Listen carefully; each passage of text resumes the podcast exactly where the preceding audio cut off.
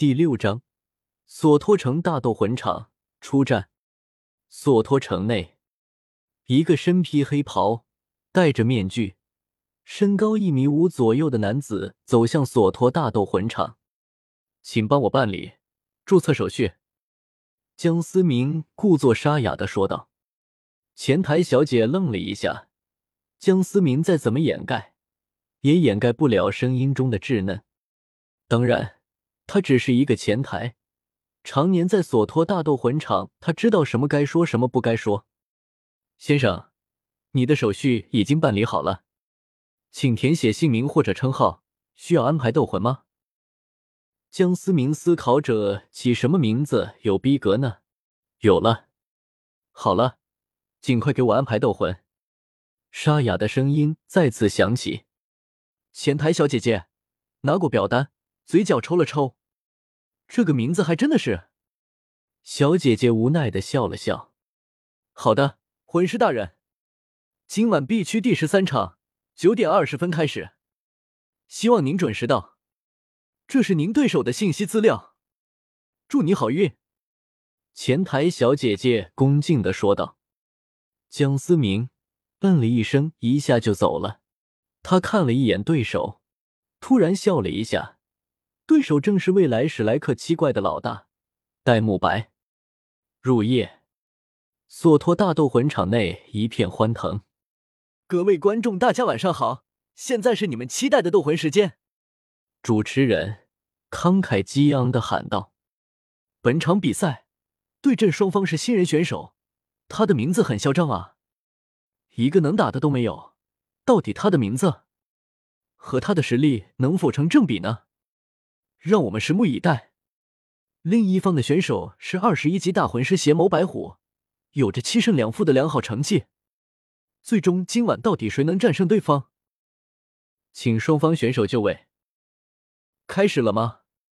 戴沐白，希望你是个不错的对手。斗魂开始，直接双方都没拖泥带水。戴沐白直接释放魂，双眼闪烁着红蓝两种妖异的光芒。迅速冲向江思明，白虎护身罩，戴沐白大吼道：“一掌向江思明拍了过来，来吧，让我见识一下邪眸白虎的实力！”江思明猛然握拳，一拳击中掌心，戴沐白纵身回弹，稳稳落地。哇哦，看来我们一个能打的都没有，选手很强，双方互怼一击的字都没有淘到好处，真是一场值得期待的比赛啊！主持人兴奋的解说着：“这家伙实力真强，没有释放武魂，肉体强度竟然达到如此。”戴沐白心里暗自说道：“我不动用武魂的情况下，已经可以硬刚大魂师了。看来强身丹的作用比我想象的恐怖多了。现在还不能完美的掌握这种力量，略显虚浮。是提升太快了吗？”江思明暗自想。此时。戴沐白再次冲了过来，又是一击，直朝江思明的面门，一阵拳风袭来。江思明双脚向后滑，躲过了这一击，旋即单脚后蹬，突然暴起向戴沐白冲去，一拳击中腹部。白虎烈光波！戴沐白再次喊道。江思明躲过白光，白光击中地面，荡起一片灰尘。双方再次对立，兄弟实力不错嘛，有没有兴趣喝两杯？江思明说道。好啊，但前提你是拿出真本事。我知道你实力不止如此，来吧！戴沐白喊道。戴沐白同样是天才，天才与天才之间往往最是相映相惜。江思明没有故意装作沙哑的声音。以正常的声音和戴沐白交流，所以戴沐白也听出对方可能比自己年龄还要小，更加激起了他的好胜心。那就来吧！江思明同样大喊，两人你一拳，我一拳，各自的脸上都挂了彩。观众席上的观众们各自欢呼。最终，戴沐白倒下了。江思明走了过去，伸出手来，哥们。交个朋友呗，江思明说道。戴沐白臃肿的眼睛缓缓睁开，嘴角咧了一下，笨重的伸出手来。江思明将他拉起，主持人宣布吧，我还要去喝酒呢。哇，真是一场精彩的比赛啊！一个能打都没有选手全程没有释放过魂技，没有释放武魂，和邪眸白虎选手打的势均力敌，最终赢下了这场比赛。让我们恭喜一个能打的都没有。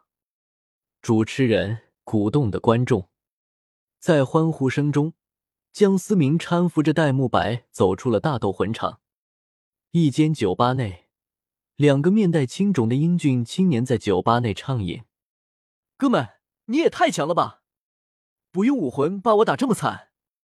戴沐白略带醉意，佩服的说：“来到这个世界，第一次喝酒。”江思明已经醉醺醺的，随时要倒的感觉，结结巴巴的回答：“牛逼不？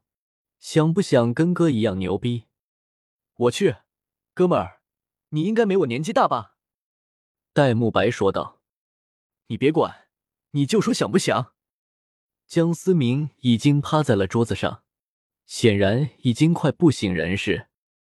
嗯，那你告诉我，脸通红的戴沐白。将江思明扶起来，你等着。江思明从怀中取出一枚丹药，不错，这正是强身丹。看，看见没？这丹药有伐金、呃，洗髓之功效。江思明打了个嗝，好不容易说整了一句话，将丹药塞进戴沐白嘴里。随后，两人都睡着了，趴在的酒吧台边。第二天早，两个光着屁股的人出现在了索托城外的湖边。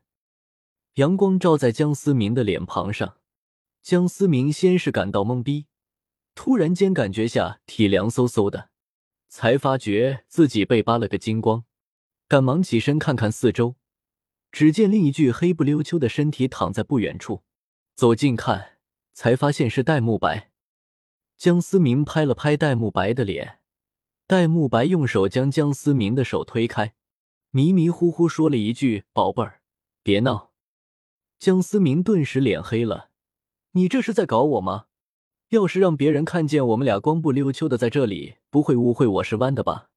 旋即一巴掌扇在戴沐白脸上，戴沐白才缓缓醒来，顿时双眼四目，两人你看看我，我看看你，戴沐白。突然一巴掌扇在江思明脸上，我靠！你对我干了什么，大哥？难道你没意识到我被劫了吗？谁叫你昨晚灌我那么多酒的？江思明无奈的说：“那我全身怎么乌漆麻黑的？好臭！”戴沐白说道：“我去，你可别得了，便宜还卖乖！这可是神丹，我就剩这么一颗，还被你给吃了。”你现在试着感受一下你的身体，是不是感觉空前的强大？江思明说着，哎，还真的是，谢了，哥们儿。你看看，所谓酒逢知己千杯少，从此以后咱就是兄弟了。戴沐白不好意思的笑着看着江思明，江思明也很无奈啊。不过想想，反正以后也是要做兄弟的，毕竟跟着主线走。到那都吃香，迟早要加入史莱克学院。